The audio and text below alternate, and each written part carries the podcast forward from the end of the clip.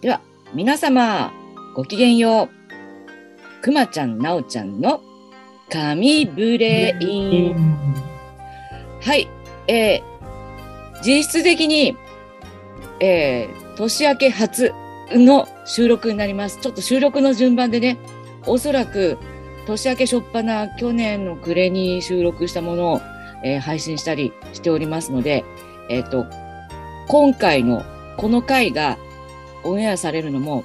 随分経って旧正月ぐらいの頃かと思いますが、えー本日が明けましておめでとうなんです。皆様明けましておめでとうございます。明けましておめでとうございます。おめでとうございます。もよろしくお願いいたします。お願いします。はい。この番組は株式会社メンターリングアソシエイツ。はい。何をやっている会社かと言いますと、ブレインフルネスというオリジナルプログラムで、えー安心安全の型を一人一人の体の中に作り、そして最適行動の型を一人一人の腹に落として、この二軸でもう結果が出ちゃうよっていうプログラムを展開している会社が、えー配信させていただいております。今年からちょっとね、オープニング変えます。はい。ちゃんと何やってる人かっていうのを言おうかと思って。で、えーその会社が配信している、陰陽師の弟子くまちゃん、メンターリングアソシエイツ代表川口がお送りしております。本日は、はい、株式会社 CCI ジャパン、日本コミュニケーションコーチング研究所代表の元田昭輝さんにいらしていただいております。こんばんは。こんばんは。もうくお願いし年明けます。初のゲストでございます。光栄です。嬉しいです。とても。はい。元田さん。えー元田さんは熊本在住、熊本在住の元田さんと福岡在住の熊ちゃん、熊本さん、そして西東京在住の川口、入り乱れてお送りしております。はい。はい。もっちゃんは熊本玉名の名士でございますよ。名名詞ですね。はい、名士ですね。はい。なので、ほん、本当のガチの名詞なので、ぜひ、そこも交えてですね、自己紹介をしていただけたら嬉しいです。はい。ありがとうございます。今日お招きいただいて本当にありがとうございます。はい。ありがとうございます。元田昭輝と申します。あの、もともと実は10年前まで高等学校の教員をしておりまして、えー情報のお科目、教科をお指導していました。で、えーちょうどですね、やはりあの、非常に厳しい環境の私立学校だったので、やはりその子供たちの能力を最大限発揮させていけば、やっぱりいろんなことがこう可能になってくるんではないかなっていう思いからコーチングやあるいはコミュニケーションスキルいろんなものを学ばせていただきながら、まあ、その中であの、まあ、後ほどまた話詳しく出てくるかもしれませんけども、えー、ルー・タイス氏のコーチングを学ぶという機会に恵まれましてそれがまた一つの私の人生の転機となりましてですねで、えー、高等学校退職後、すぐに組織を立ち上げて、あのコーチングやコミュニケーションを伝えるための活動をしております。今、えー大学や専門学校で授業の中でもコミュニケーションやコーチングをやる一方で、やれやはりあのいろんなあの企業、病院であるとか、介護施設であるとか、あるいはあの税理士事務所であるとかですね、まあ、そういったところであの、まあ、職員の研修の一環として、えーコミュニケーションコーチング等の指導をしております。まあ、あそんなところで今あの、さまざまなところでいろいろあちこち動きながら、まあ、熊本を中心になんですけども、あの活動している状況です。どうぞよろしくお願いします。ありがとうございます。ありがとうございます。もう、お家柄もですね、由緒正しいんです。とんでもない。今まで言わ、言うなと言われるので、申しませんが、後からちょっと話が出てくるかな。はい。ね、そんなもっちゃんにですね、あの、今日は来ていただいて、あの、このコーチングとか教育関係の、なんか、なんだろう、根本みたいなうんうん面白い活動をされてるんですよね。うんうんなそその辺を今日お聞きしてもいいですか？そうですね。あの、うんやはりあの教育っていうことを長年こう携わってきた中で、やはりどうもやっぱりこう今の日本の現状の教育小中高大学含めてなんかやっぱりちょっとおかしいんじゃないかっていう疑問をずっと持ってて本当にこう人としてあるいはその日本人として大切なことを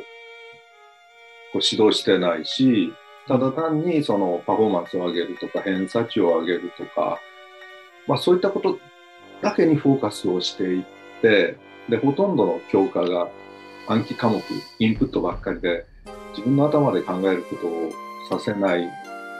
現状だと思ってるんですよね。ですからやはりその日本のこう今の現状を見るとやはりこう特に最近の失われた30年とか20年とか言われますけどひどい状況がデータとしてあるわけじゃないですか。でやっぱりこれはそのベースになってる教育が多分あの本来のものでないからやはり本来の教育を取り戻していきたいという思いがあります。でそういう中であの、まあ、実際教育現場で教壇に立つことも一つなんですけどやはりその学校を今新しいコンセプトで作ってらっしゃる方のお手伝いというか応援団になったりとか、えーそんなことでやはりこう今の社会を変えるためには教育を変えていくしかないという、まあ、ある意味こうちょっと熱い思いでですね。活動しているところなんですね。はい。そんなとこです。ありがとうございます。あの、そうしますとね、具体的にうんどんな、ちょっとすごく面白い活動が、うんもっちゃんのフェイスブックにはたくさん出てくるので、はいどれからお聞きしたらいいのかちょっとよくわからなくなっているんですけれども、そうですね。ね、あの私がねその、まあ、今大学や専門学校にであの教育のその現場ではそうなんですけどで最初の授業で学生たちに聞くことがあるんですね。うんでそれは何かって言ったらこの日本ってどんな国なんですかっていう質問をするんですよ。そして日本っていつできたの？誰が作ったの？あるいは日本の建国の理念って何だろうって聞いたりすることがあるんですけどね。でもそうですね100%近く答えられるうん学生はいないんですよね。当たり前なんです習ってないからね。で、えーやはりこう70数年前に GHQ があ日本の教育をこうし仕組み作りをして、まあ、今日に至るまで何て言うんでしょうこう自尊心人としての自尊心あるいはその国民としての自尊心を育ててこなかったっていうだからやはり自尊心が育ってないから当然パフォーマンスも上がっていかないのは当たり前なんですよね。あるいはあの本当にこう困難な問題にぶつかった時に簡単に折れてしまうレジリエンスとか全然育ってない現状があるのでやはりそういったことをなんとかその取り戻していければいいなって思って。でやはりその歴史もそうなんですけどその近現代の歴史のことに至っても全く知らないしましてその古事記とか日本書紀が伝える神話のことについてももうゼロに近いしだからやっぱりその歴史の縦軸っていうのとやっぱりこう世界観の横軸っていうかそういったことをしっかり伝えていけばやっぱりこういろんなスコトーマっていいますかね盲点が学生たちの中から消えていって自分の頭で考えて行動できるようになるのかなっていう思いで行動してます。ちょっと硬い話になりましたけど。めっちゃ上品に過激なことを喋ってるんですよ。でもちょっとここは陰陽師に、はいあの、ね、同じ九州でね熊本の本田さんと福岡の熊本さんが割とこう、ご一緒されてるイベントとかもあると思うんで、ちょっとその辺のところも教えてください。ぜひ。あ、僕ですか？はい。そうですね。あのまあ、僕ともっちゃんは、僕がコーチングに具体的に関わり出したきっかけって実はもっちゃんですよね。あの、こう、ルーのプログラムがいよいよ福岡で初めて始まりますよっていう時の、あの、講師がもっちゃんでございまして、で、その時も実はもっちゃんは講師として、あの、デビューをされるっていう、おあの、記念すべき日に、えっと、それがおそらく、えっと、10年近く前うん。だと思うんですけど、そうですよね。その時の出会いから、結局そこからじゃあどうやってコーチング学ぶためには、どういったプログラムがあってっていうあの情報もそのもっちゃんのあのセミナーに参加したおかげで知ることができて、あ、東京であるんだみたいな感じで東京に行って、で、東京であのルーの魂と触れることができまして、そこからいろいろ開けていって、いつの間にかこう、お名字に弟子入りしていたみたいな 流れになるんですけれども、まあ、あのーまあ、やっぱりこう、いろいろ、僕もともと、あのーミュージシャンで、ドラマーで、えっ、と、音楽だけをやって生きていきたいと思っていた人なので、あの、かなりのレベルで社会と隔絶していた人生だったんですよね。で、ものを喋るときも、やっぱりその感性重視だったりとかで喋ることが多かったんですけども、でも、もっちゃんは、あの、そういったそのアーティスト寄りの、あの、独特な表現があったとしても、やっぱり、あのちょっと、あの、すぐには理解ができないな、感覚がちょっとよくわからないなって瞬間はもちろん終わりだったと思うんですけど、それでも、でも、なんとかして知ろうというあの感じでですね、接していただいて、で、お話をしていくうちに、なんかやっぱり、もっちゃんが目指そうとされてるところと、僕が音楽を通じてやろうと思っていたところって、結局同じところに似てるよなというところから、で、活動的に熊本で参加していらっしゃったので、あの、まあ、似たような、似たようなとか、えっ、と、コーチ自体は結構、九州もいるんですけども、ただ、もっちゃんのような志のコーチってやっぱりあんまりいないですよね。なので、えっ、と、すごく寂しく感じていた部分もあり、もっちゃんがセミナーするよというお話であれば、あの、できる限り、もっちゃんのところに行って、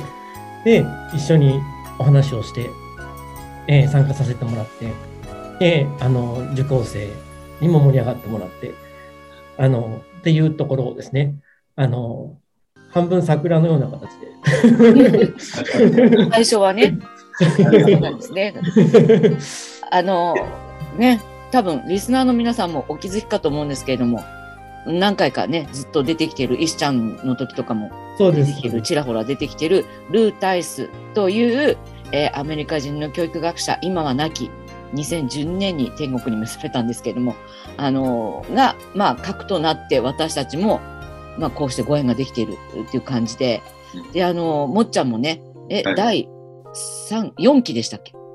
えっ、と、僕たちはね、5期です。5期、あ、失礼しました。5期のね、はい。あの、講師養成講座にいらしていただいてっていう感じで、で、あの、本当、九州にもたくさんコーチがいますっておっしゃってくださったように、まあ、大勢の方が、あの、講師養成講座来てくださっ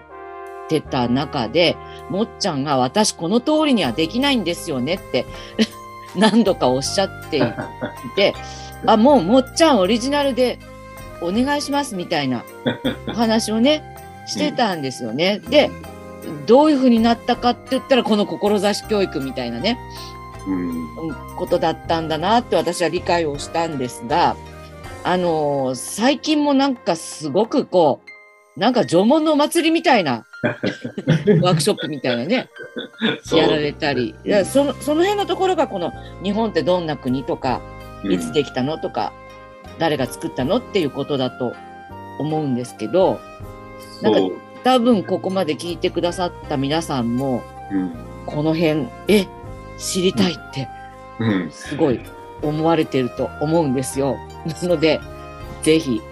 このあたり、お聞きしたいんですけど。あの、ルータイスって方は、やっぱり、あの、いろんなその世界的に有名なコーチの方がいらっしゃるじゃないですか、なんとかロビンさんとかいろんな方いらっしゃって、私もそのいろんな方々のコーチングを学ばせていただいたんですけども、やっぱりこう、ルーさん、ルーさんって言ったら、あのルータイスってやっぱり別、全く別物なんですよね。本当にこう、自分のこう枠をはるかに超えて、そしてこう世界で活躍をされていて、で、その理論も、こう、きちんとした認知心理学とか脳科学とかに裏付けされている、本当にしっかりしたもので、やっぱりそのアパルトヘイトの撲滅とかいろんなあの、世界の紛争の解決とかにも、こう、実際にこう、コーチングの技術を使いながら、こう、活躍されてるんですけども、であのやはりこうある意味親近感を覚えたのがやっぱりもともとは高校の先生でそしてあのフットボールのコーチをされてたんですよね。でそこからあの世界的にこう大きくこう活動を広げていかれたんですけどもちょうどあのルータイスが亡くなったのが4月の2日日本時間で1日かな。そうですね。ですよね。で実はその時福岡でですねあの PX2 っていうのをやってたんですよでちょうどあの実は本当のデビューは僕はその PX2 であのいろんな方々とやったんですけどもその時にあのルーの訃報をこう聞いてで、えー、よしルーの志をこう継ぎながらこれからやっていこうなんて勝手にね、自分勝手に、あのー、思ってたんですね。で、ところがその、西洋式のやはりコーチングっていうのは、どうしてもやはりその、日本の社会の中では、ちょっとこうフィット感がいまいとしないんですよね。素晴らしい部分たくさんあるんだけども、じゃあ、日本的なコーチングってやっぱりあるんじゃないかなという思いからいろんなことを取り組みながらその時に行き着いたのがあの古事記だったんですよね。でその古事記の中の日本神話の中にで実はよく読み込んでいくと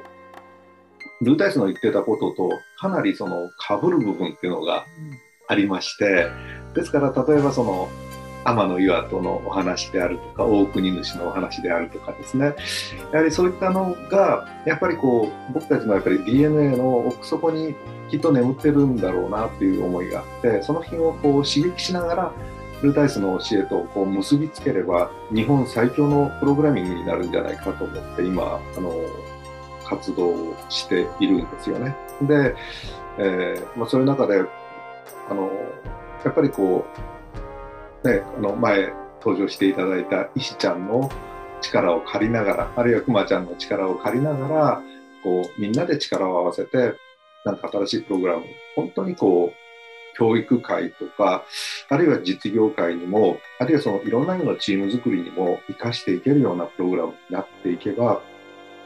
いいなという思いからそんな、まだあの完成バージョンではない、まあ、永久に完成しないかもしれないんだけ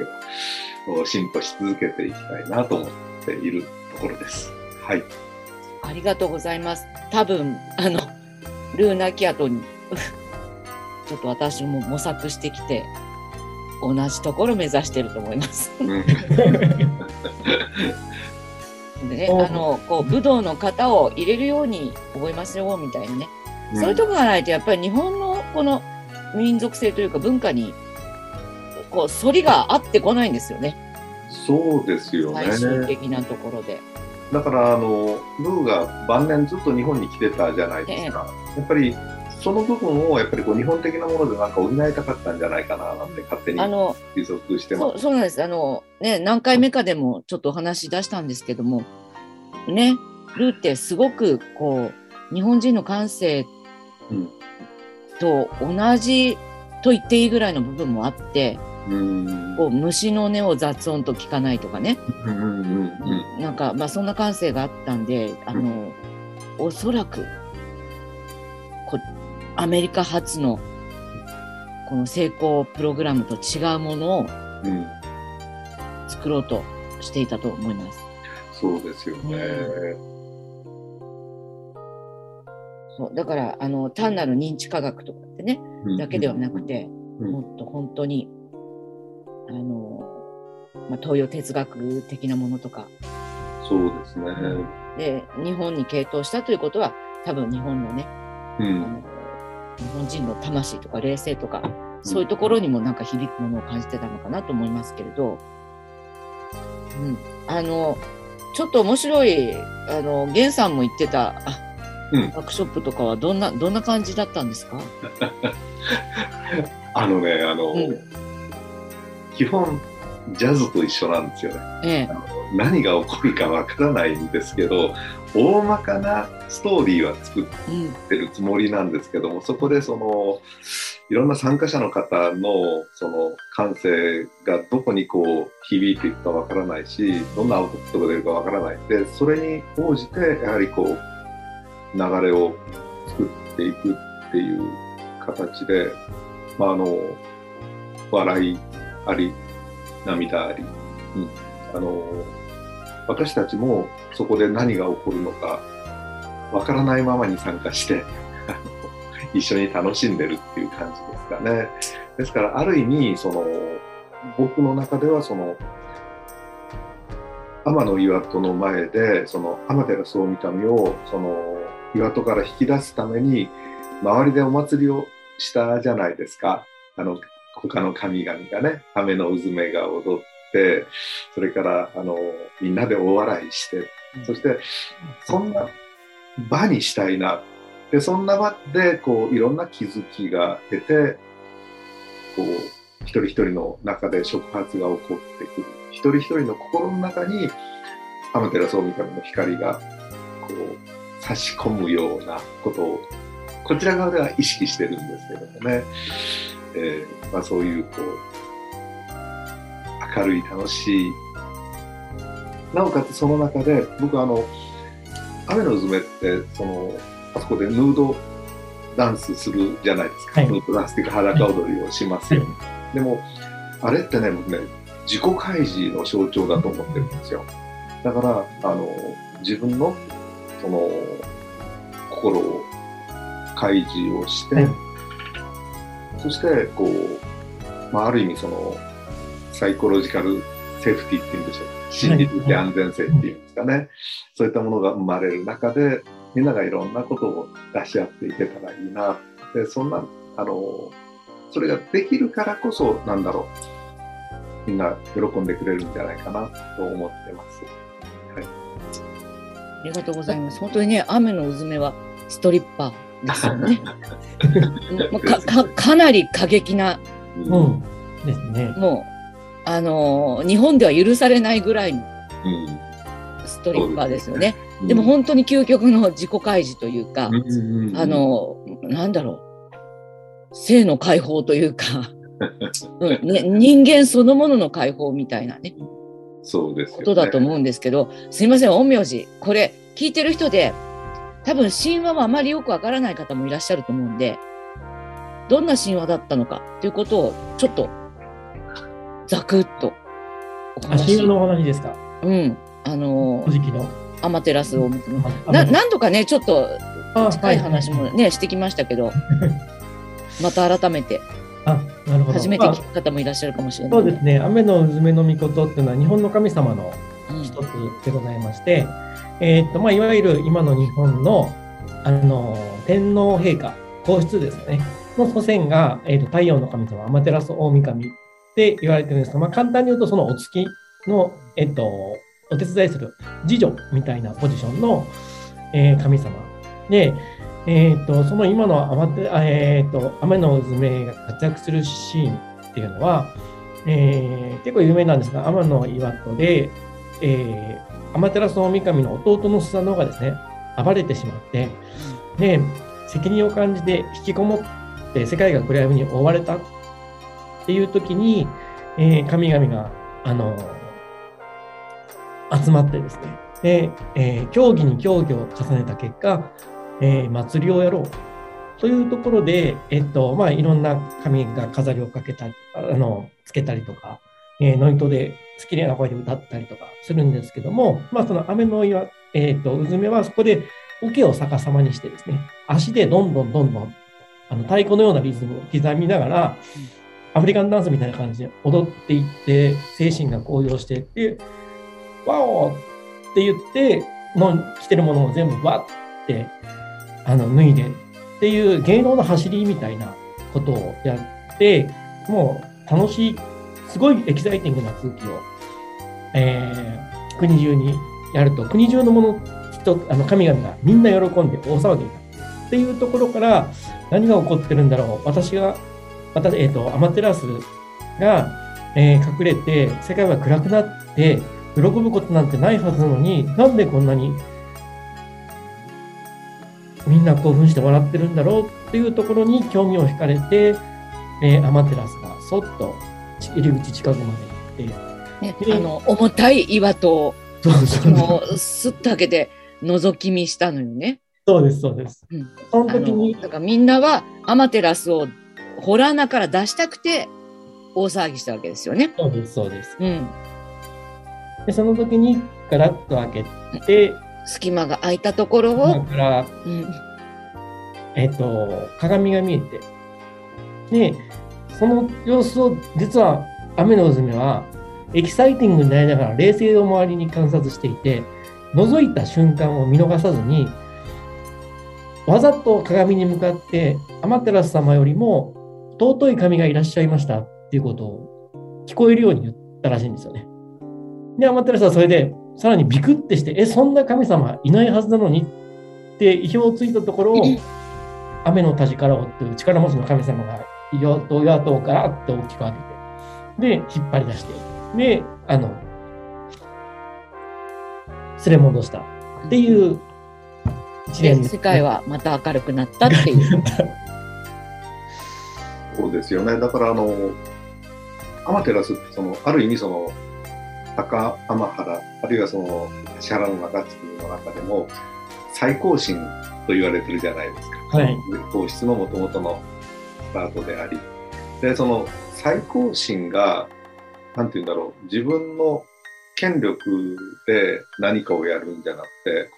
この岩戸に引きこもってしまうっていうのが、とっても面白いなと思ってですね。で、じゃあ、なぜ引きこもったんだろうと思った時に、確かにこの、その前にその弟神のスサノオのいたずらとかやんちゃとか大暴れとかに心を痛めて、こう、引きこもったって言われてるんですけど、実はそうばっかり、そればっかりではなくて、で、その、スサノオのやんちゃぶりを、多分周りの神々みんな見てて、で、それを、その、アマテラスに報告するわけですよ。こんな悪さしました、こんな悪さしましたって。で、自分では何にもしようとしないわけですよね。アマテラスさんどうしましょうというこう問いかけに終わってしまって、で、多分、アマテラスは、周りの神々に自覚をさせるために引きこもったんじゃないかな。で、その引きこもったがゆえに、さあ大変だということで、周りの神々が、こう、それこそ、勘計りに計りて、議論を尽くし始めて、こうしよう、ああしようって作戦を練っていくわけですよね。そして、アマテラスが出た後、今度はそのスサノオを追放、高天原高天原から追放するのは、アマテラスが追放したんじゃなくて、その周りの神々がスサノオを追放していくわけですよね。あの爪切ったり、髭剃ったりして、責任、あのしっかりこう、いろんな供え物とかさせたりしてですね。で、やはりそこで、なんて言うんだろう、その、日本の社会もそうなんだけど、自己責任、アカウンタビリティっていうか、そういったことをしっかりこう、あの神話の中では多分伝えてるんだろうなって、僕なりにこれはあの勝手な解釈なんですけどですね。ですから、あの、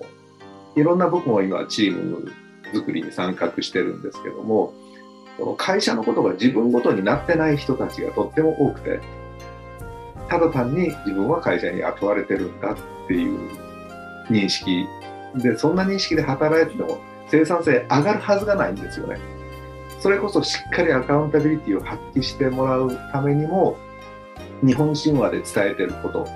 何千年も前から僕たちのあのストーリーとして伝えてきたこと。話し合いをすることが大事なんだよ。とかあるいはその自分事ととして問題を捉えていくことが大事なんだよ。ということをしっかり教えてくれてるって僕は思ってるんでその付近をやっぱりこう伝えていけたらいいなと思ってますね。あの僕もっかのその大和水戸アカデミアにも参加させていただいたことがあり、で、えっと、なおちゃんのブレイフルネスもお手伝いさせていただいたりとかしてるじゃないですか。で、その中で、えっと、ルーがやっぱり、あの、一般的にはコーチングの元祖っていうふうに、今もう日本でも認識されてるんですけども、えっと、最近その、ブレインフルネスの中であの、なおちゃんとお話をさせていただいているのが、当時、あのルーが存命だった時に、ルーがやっていた職業としてのやり方は確かにコーチングだったんですけれども、えっ、ー、と、ルーが究極の姿として、えっ、ー、と、教育に見出そうとしていたものはコーチングではなかったんじゃないかっていう、あのお話がですね、ちょっとリアリティを帯びてまして、で、まあ、要はアフアメリカでコーチングとしてビジネスとして成功はしたんだけれども、それでも何か違うな、なんかもっといい方法があるはずだな、と思って日本にあの言語化できない部分、自分が言語化できないメソッド化できない部分っていうのを求めて日本に来たっていうところでですね。で、えっと、その足りなかった部分っていうのは最近そのブレインフルネスの中では、あの、メンターとしての触発する力じゃないかっ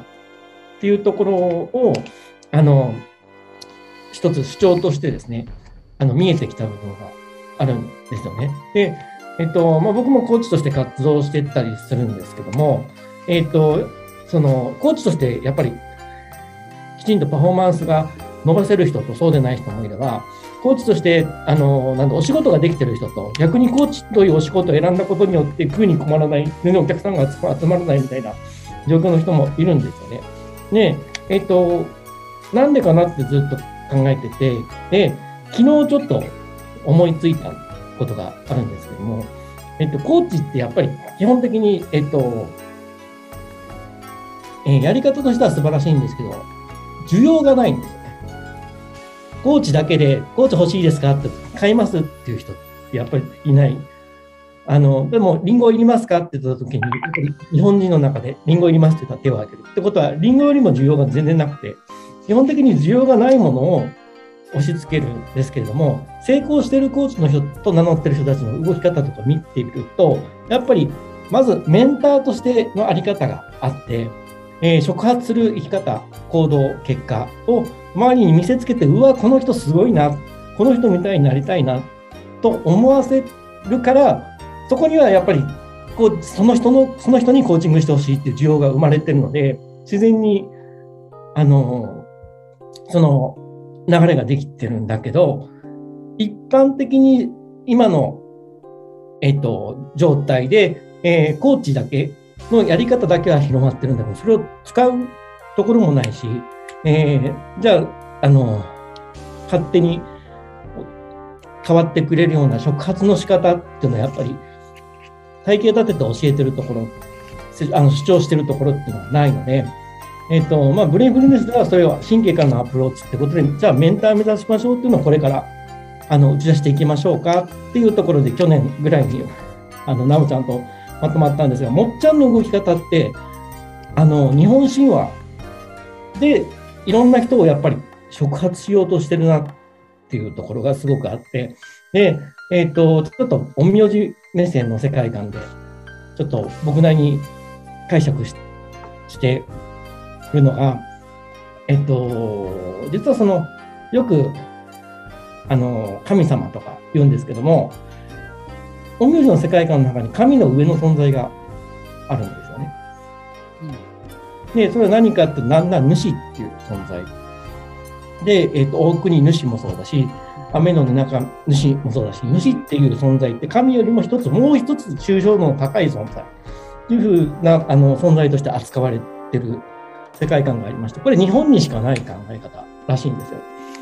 大体ゴッドが、神が最高神なんですけど、その上に日本は主がいて、主は何をするのかっていうと、えっ、ー、と、集合的無意識の、それぞれ個別で動いてる神を統括するような、包括的な動きをする。で、まさにもっちゃんがあのやろうとしてらっしゃることは、いろんな職業の方いらっしゃるんですけども、日本神話っていう共通のあの神話を一緒に見ていくことで、あの日本神話の中にある登場人物の神々たちからそれぞれの刺激をあの触発を受けて、ね、自ら触発を促すっていうそういったやり方をすごくされてるなっていうところを今改めてちょっとお話を伺ってですねあの思ったのと、まあ、実際その僕も参加してみて参加者の方がそういう変化を結構遂げられていらっしゃるのであのなんかそういうところ。でえっ、ー、と、まあ、主、例えてなら熊本のアカデミア、えっ、ー、と、大和人アカデミア、もっちゃんのセミナーは、もっちゃんっていうセミナーの主がいて、で、そので、石ちゃん、石ちゃん神なんですよね。で、神がこ、あの、あの、好きに、こう、わーって、あの、さ騒いでというか盛り上がって、で、そこでその場に参加しているまた別の神々が触発を受けてっていう、あの行動ができてるなっていうところが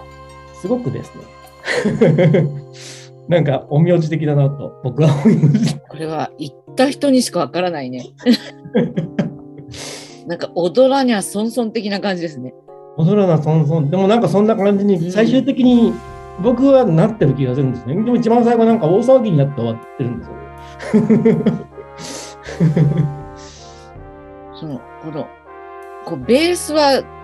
その神話をベースにされるんですか？いやあのベースはルタイス先生の,、うん、うん、あの基本的にその言葉を大切にするとかゴールを設定するとかあるいはそのエフィカシーとかセルフエスティームとかの品をこう背骨にしてそしてそこに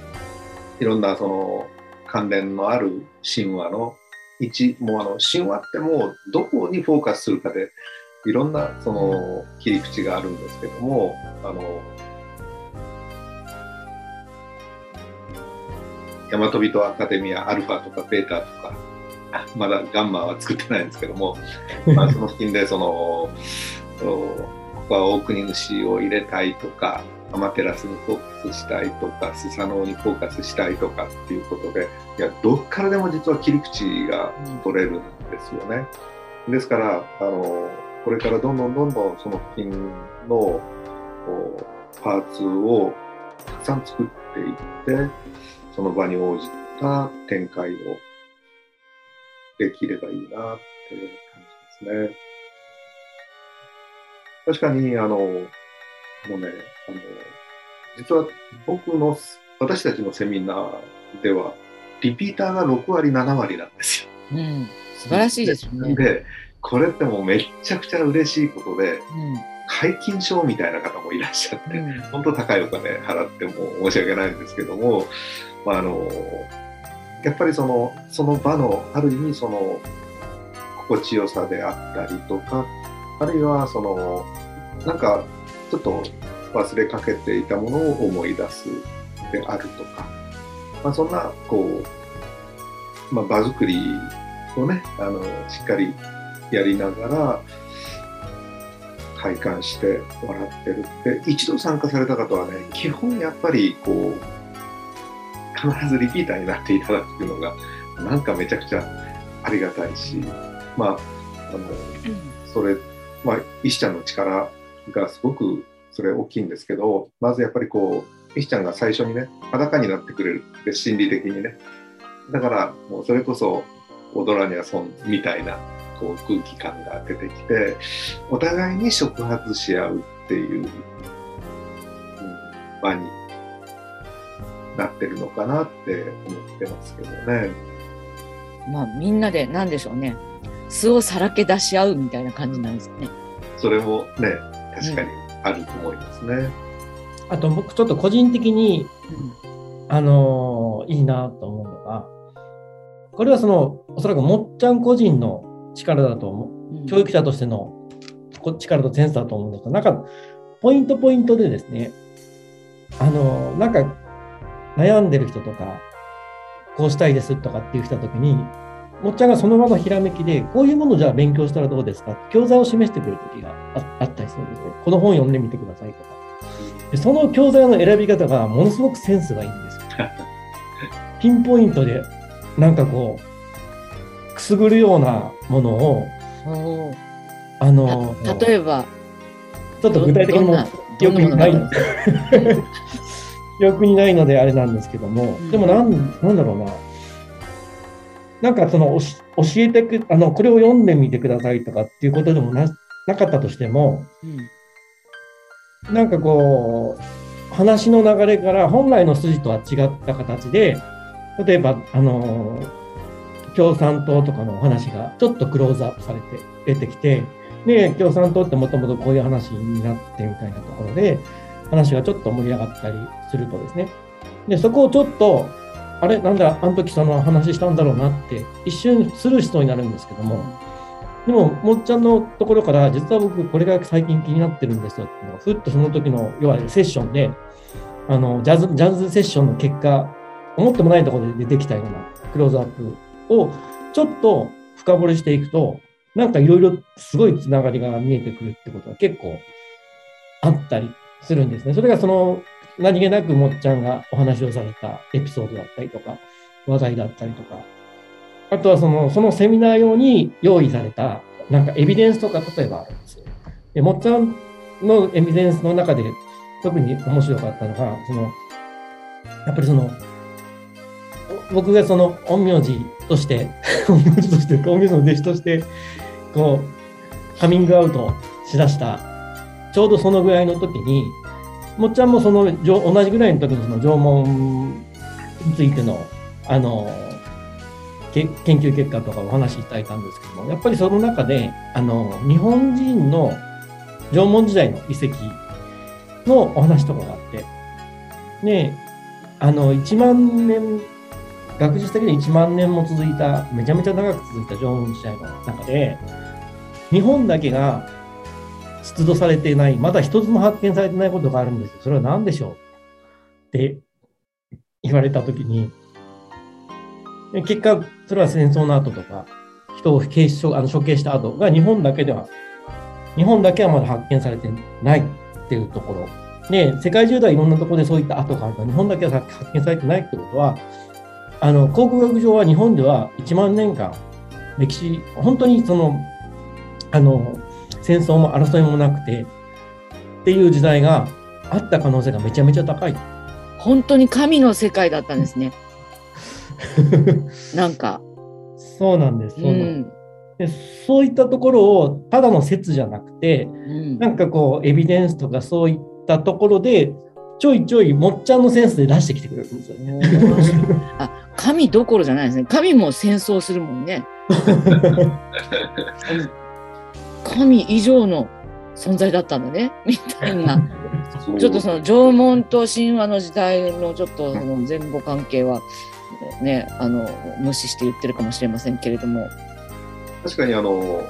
まあ、日本には1000箇所以上のその縄文遺跡がありうん。ますよね。でその中でやっぱりその対人用の武器が出土されないっていうのはこれは世界的に見て本当に珍しいことでうん。やっぱりその1万3000年とか1万6000年とか言われてる間にあのまあ人口何十万だったのか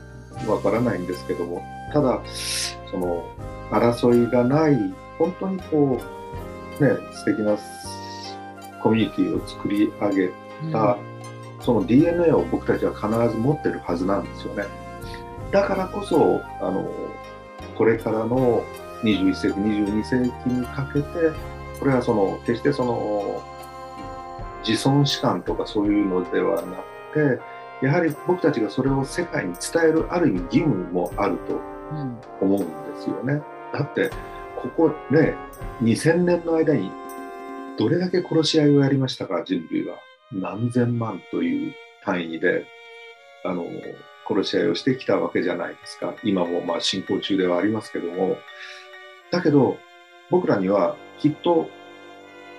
万年という単位で引き継いできた DNA が絶対あるはずなんで、それをこう開花していくっていうのが大きなのかなって思ってるんです。で、あのね、今あの、なおちゃんって、ね、川口先生って言わなくちゃいけない。いやいや、言わないでください。なおちゃんでお願いします。なおちゃんってね、あの、神ブレインとか、いろんなそのブレインっていう言葉を使われるじゃないですか。まあ、脳っていう言葉ですよね。でもその脳っていうのは、おそらく、これは僕の中の仮説なんですけど、スタンダ論じゃなくて、多分、濃度、中継地点だと思ってるんですよ。で、その、こちら側の、その、ね、あの、つながり、うん、あの、次元の高い世界とのつながりであるとか、多分そういったものが、あの、つながりまくっていける、こう、脳に進化させると、人間のパフォーマンスっていうのは、全く別物のように高い、こう、高いっていうか、すごい進化、能力を発揮するのかなって思って、で、あの、そういう思いで今、僕はその脳っていうことの、その、ある意味無限の可能性みたいなことを、その縄文の DNA の中からさらにつなげていければいいなと思いますね。そうですよね。最近僕もですね、その脳の部分でいろいろ気づきがあってお伝えしてることがあるんですけども、やっぱりそのルーのメソッドって究極的にはあの人間のスコトマに隠れているあのほとんど見えない部分の力だったりとか認識の引き出していくことによってあこんな簡単にできちゃったんだっていうところがあの目指すべきあのシンプルなところになってくると思うんですけども例えばあの地球上の今現在の人間の科学力を結集したときに宇宙がどのぐらい観測できますかっていうようなあのデータがあるらしいんですけども、なんかそれが今観測して見えてる全宇宙って、どうも計算上4%ぐらいしかないらしいんですね。で、それって脳が、あの、使ってる、あの、割合とほぼ同じなんで、まあ、3%とか4%って言われてるんですね。すごく符合するんですよ。なので僕もいろんなところでは、とりあえず96%見えないところ、4%見えてるところで、常にそれがやっぱり自分が見えたり感じてるところって4%しかないんですよ。っていうところで、ほとんどのただ、今までのコーチって、じゃあその96%の見えないところがあるんだから、えっ、ー、と、っていうふうに、あの、なんだろう、96%を欠点として教えてるところが結構多いんですけども、でも、ルーとか、その、ブレイフルネスでもそうなんですけど、空、あの、空のお話っていうのは、その96%は全部可能性っていう捉え方。96%もの見えないところがあるから、要は、どんな状態でも常に25倍の自分になれるっていう伸びしろは、どんな時でも常にあって。で、どんなに追い込まれていても、まだまだそれって4%しか見えてないんだから、見えないのは当たり前だよね、っていうようなところにすごくあのつながっていて結局そのさっきもっちゃんがおっしゃった脳が中継地点っていうのはその96%と4%の境目だと思うんですよね。であのそれをまあ物理的に認識したりなんたりしてるのが脳の役目で本当は96%の世界ってもっちゃんがおっしゃったように脳が中継している先の世界にあってそれが昔から例えば陰陽師の研究対象としていたあの世だったりとかそのことあの神だったりとその言葉とか五感で説明ができないけれどもしっかりとあることだけは確認が取れている世界の多分お話で。そんな考えてくるとやっぱそのあのずっともなおちゃんがおっしゃってらっしゃる脳を行き着き先はやっぱりその紙っぽいとこだと思うんだよねとか今もっちゃんがおっしゃった脳は中継知見だと思うっていうことの方が僕はすごくリアリティを 感じているところがあって、で、その僕がそのもっちゃんのあの大和人アカデミアの特にさっきの、えっと、1万年も日本人は戦争しなかったっていうところからすごく僕なりに触発を受けたところはあのやっぱりその日本人は一度も一度もないや。えっ、と、要は世界平和っていうのをすでに一度経験している歴史を持っていて、ただ、今世界を動かそうとしている人たちって、基本いい人なんですけども、世界平和の経験がないから、やり方もどういう姿かも全く頭にない状態。で、がむしゃらにやってるからうまくいかない、なかなか。地球が滅びるぐらいまで失敗、滅びる寸前のところまで、えー、失敗を繰り返しになってるもまだないかな、まだないかなって言いながら、でも一番答えを知ってるはずの日本人には触らない、知識をもあの求めないっていうところが、なんかすごく今の状態を作り出している気がして、だったら、ないものをゼロから作り出すよりも、すでに知ってる人たちの記憶を思い出させて、出してもらって、で、えっ、ー、と、その人たちのやり方をきちんとした方法論として一度できたものだから多分できるはずなので、それを世界に教えてあげるっていうことの方が早いんじゃないかなっていう気づきをもらったんですよ。ありがとうございます。いや、私すごい、すごいバカな質問していいですか、もっちゃん。はいはい。なんか、ちょっとか聞きかじったところによるとですね、うん、あの、まあ、ほら、あの、日本の地図を分解していくと世界地図にもなるみたいなことも言われてるじゃないですか。で、実は日本が、あの、大元ですよ、みたいな、うん、ね、説もあったりする中で、はい。うん、えっと、実は、世界各国は、スサノオが日本から出てって作ったんですよ、説が、ちょっとあ、を聞きかじりまして、はいはいはい。で、なんか、スサノオがね、アジア、あの、朝鮮半島、中国からアジアぐーっと回って、うん、で、あの、スタンというね、スタンという言葉のつく名前の国々を作ってって、イスラエルに来て、うん、イスラエル作って南北ね、イスラエルも南北に置かれて戦争して、うん、で、負けた方がまたぐーっとこう回って日本に戻ってきましたよみたいなね、説、うん、とかが、こうちょっと聞かじったことを、先ほどのもっちゃんの話とちょっとガッチャンコすると、うん、ああ、じゃあ、その、えっと、日本以外の国はね、その1万年も平和を、天国のような平和な国を保った日本以外の国っていうのは、うん、めちゃくちゃ暴れ者だったスサノオが 作って、だから日本以外は戦いマインドの結構強い民族になってって、うん、で、まあ日本にも戻ってきたけれども、日本ではもともとその天国にのような平和な1万年も平和が続いたっていう DNA があって、うん、であのでもほらあのどっちが強いのってやっぱり戦い慣れてる方が強いから今日本は割と、うん、あの控えめな立場になってると思うんですけれども、うん、その先ほどもっちゃんがおっしゃられたように、日本人国から頑張ってその1万年の平和を作った DNA っていうものを世界にちゃんと広めていかなきゃいけないんだよって、うん、いうところに今あって私たち。うん、で世界に伝えるときに、じゃあでもスサノオがね、もし広めてったんだとしたら、同じ DNA のかけらはみんな持ってるから、伝わるよねっていうなんか希望を持ってた、うん、なるほどですね。いや、僕はあの今のね、なおちゃんの説も、あの、僕、あながち、その、否定できない部分があると思ってて、それはなぜかって言ったら、あの、考古学的に見ると、7300年前に、あの、機械カルデラの大噴火してるじゃないですか。うん、で、あの、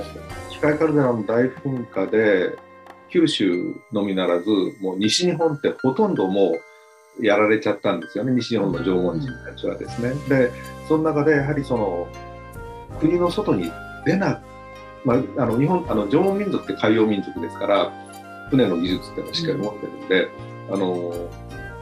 多分そこであの日本に住めなくなって外に行かざるを、うん、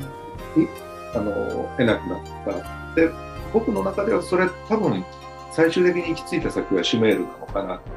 でおそらくシュメール文明っていうのは、まあ、スサノオなのかどうなのかはよくわからないんだけど、うん、シュメールっていうところで、まあ、一大文明を築き上げて、そして、まあ、イスラエルや、また、あの、日本に戻ってくる人たちもいて、そしてやっぱりその、なんだろう、DNA ね、あの、うん、世界中、その日本初かどうかはともかくとして、えー、確かにその近で移動があったのは、その、間違いなくその機械カルデラの噴火が原因だったろうなと思いますし、確かね、あの、南米の方で縄文土器が発見されましたよね。うん、なんかすごくあの近い民族が、うん、あのなんだっけ狩猟採集じゃないのあの海の方の採集を、日本と同じような、うん、あの DNA 持ってやってる人たちがいるみたいな。そうね、よくあのね、あの話に聞きますよね。えー、だからあの日本人の DNA っていうのは、うん、中国朝鮮系じゃないじゃないですか、全く別物ですよね。うん、であの縄文人がその弥生人が入ってきて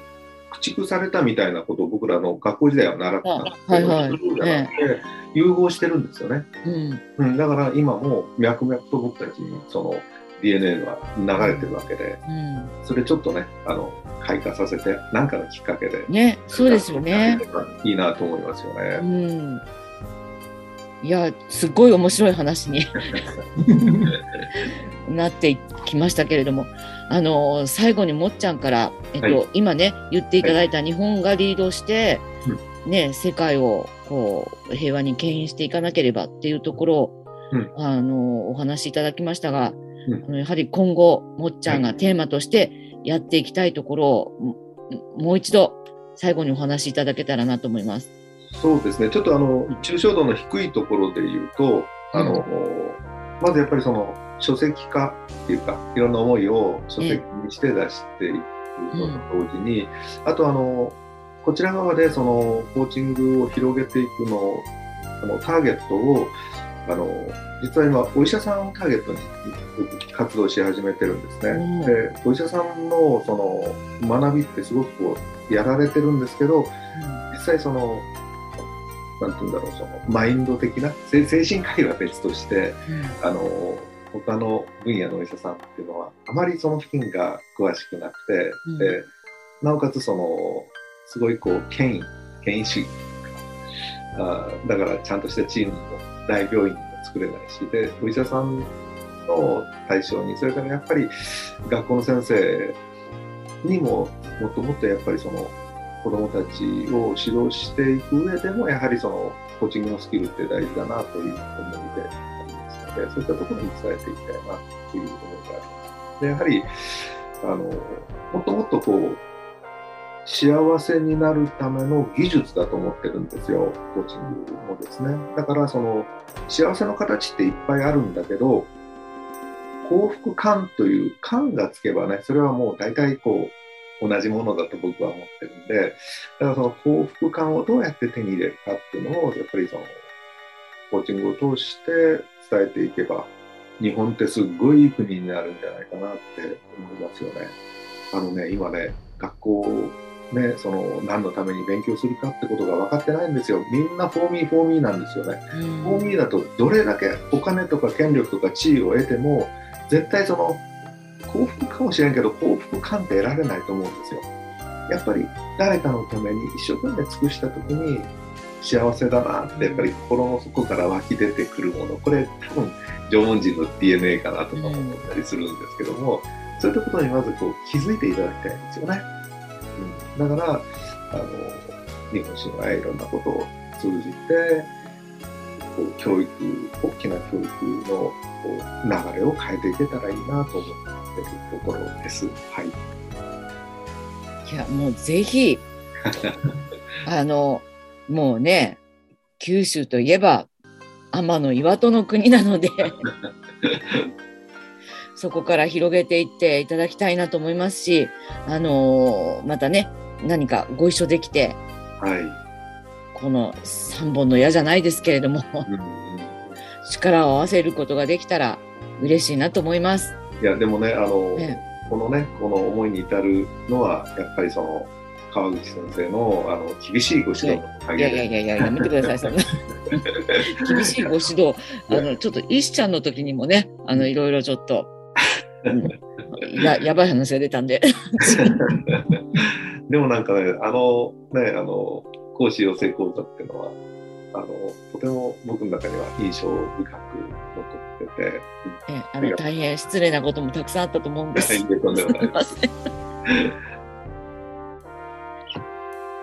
あのそんなね楽しい講師養成講座懐かしいですね本当そうにですよね。もう10年以上前になります。ですよね。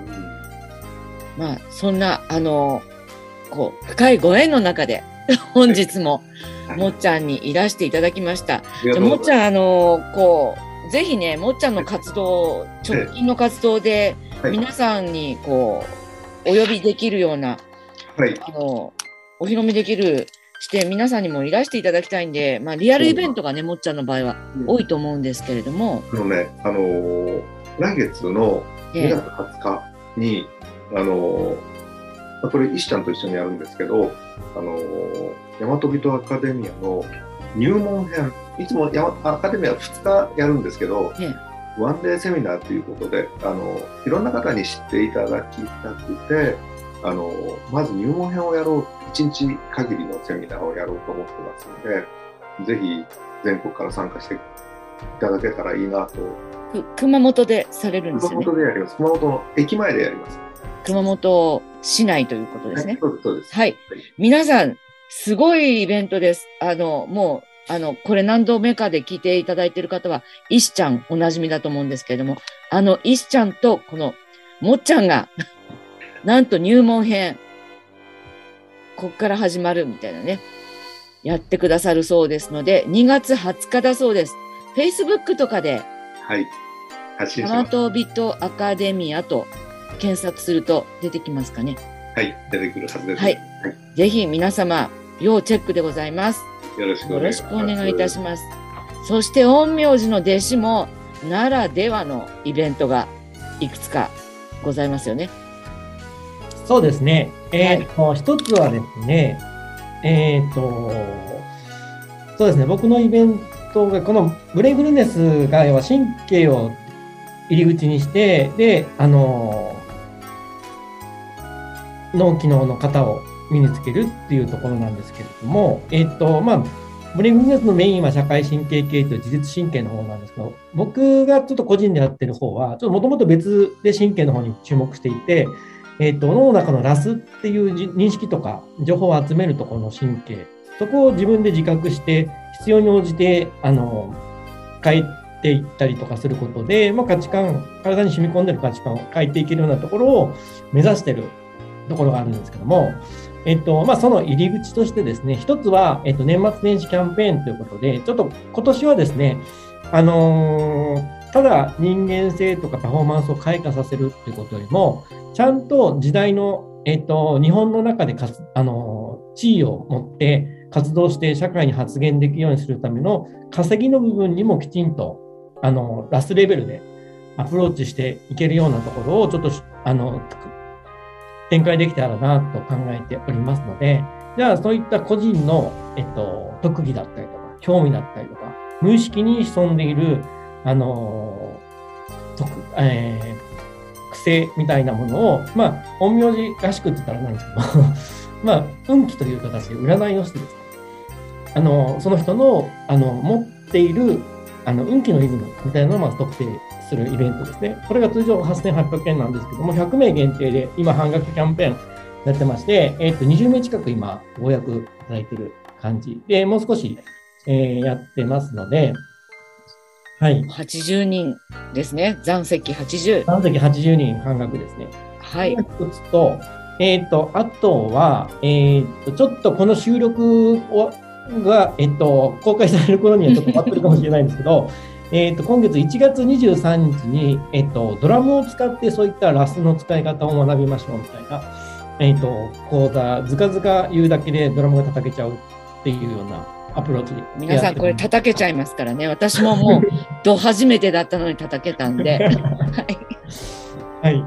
で、えっと、こんなに変わるの？絶対できないと思ってたのにっていうところがですね、96%部分の、要は見えないうん宇宙の自分の可能性に、あ本当にここいけるんだっていうのをちょっと体験いただける日本編みたいな。はい、体験いたしました。本当に。びっくりした。おります。これが、えっ、と、1月23日と、あと実は東京の方でですね、うん開催だけが今ちょっと決定していて、日時はちょっと2月か3月か4月かあたりで、ちょっとこれから調整するところなんですけども、えーまあ、そのあたりやってますので、大きくこの2つが今ちょっとメインのはい。ことになってます？1月23日と2月か3月か4月に東京でっていうことですね。はい私もぜひ行こうと思っております。あありがとうございます。はい。ああと、熊本では、えっ、と、偶数月に格付きでやっております。ずかずかドラムの方ですね。はい。こんな感じです。ごめんなさい。偶数月、つまり直近は2月ということですね。はい。直近は来月です、ね。はい。皆様、要チェックでございます。これも Facebook のイベントページとかになります？えっ、と、Facebook のイベントページは最近使ってないので、僕の投稿をフォローいただくか、お友達になっていただければ、投稿上がってくると思います。はい。熊本つぐのぶと検索してください。熊本の熊本は、熊本県の熊本ではなくて、熊取の熊ですね。そうですね。大隈重信とか、はい。熊ですね。はい。で、元は、あの、ブック本の元。はいはい。はい次という字に信じるの信って、はい。熊本つぐのぶです。はい。でちなみにもっちゃんは、元だはですね、あの、元、元ですね、元気の元に田んぼの田。飽きてるは、えっと、ごめんなさい、あ秋は、暁っていう字暁ですよね。火って書いて光ですね。そうです。もうめ輝っちゃ光ってる日ですね。く。そのまま随分光り始めましで、あ、そ、そこにもまた持ってきて、テルですよね。た。そうです。二人に軍と書くね。そうです。もう眩しいお名前でございますよ。はい。はい。では、あの、じゃあ最後にすみません、ブレインフルネスの方もご案内させてください。えっ、と、ブレインフルネスはですね、あの、いつも通り体験会が月2回、えー脳科学瞑想2.0が、えー月1回でございます。えー日付順に申しますと、えー1月15日土曜日午前10時から12時が、えーブレインフルネス2.0の体験会です。で1月20日、えー木曜日夜ですね、19時から20時30分、こちらが瞑想2.0。えこれがね、先ほどちらっとくまちゃんが言った空の型を体に入れるみたいなね、動かない筋トレをして、呼吸法をで落ち着いて、頭の回転をスローダウンさせる、もう言葉を、うん極力使わない瞑想を最後にやります。はい。そして1月24日月曜日、こちらも夜です。19時から21時。えーこちらも体験会になります。はい。えっ、と、まだお席ね、15日とかは余裕がございます。えそしてですね、あの、最後に、1月の最後、29日土曜日と30日に、えーブレインフルネス2.0マスター講座というのがございます。これは、瞑想2.0のあのトレーナーになれるという講座で、で主にミラーニューロンですとか、社会神経系の脳科学の勉強をして、で、あの、体を動かすね、えーお勉強をしながら、ご自身のワークショップとどんな風にこう合体させていけるか、みたいな、あのーまあ、ブレインストーミングワークショップみたいなものもね、やっていきますので、ぜひおいでください。そして2月にも同様に体験会月2回、えー第3木曜日は瞑想がございます。はい、皆様、今日すごい超、長編になりましたね。はい。長々とありがとうございました。ありがとうございました。ありがとうございました。もっちゃん、本当にまたいらしてください。はい、ありがとうございます。はい嬉しかったです。はい楽しかったです。はい、この番組は、はい、えー安心安全の方を体に入れる、最適行動の方を腹に落とす、えーブレインフルネスを作っております、メンタリングアソシエイツがお送りいたしました。では皆様、また次回お目にかかりましょう。ありがとうございました。もっちゃんありがとうございました。ありがとうございました。お世話になりました。はい、ありがとうございます。はい。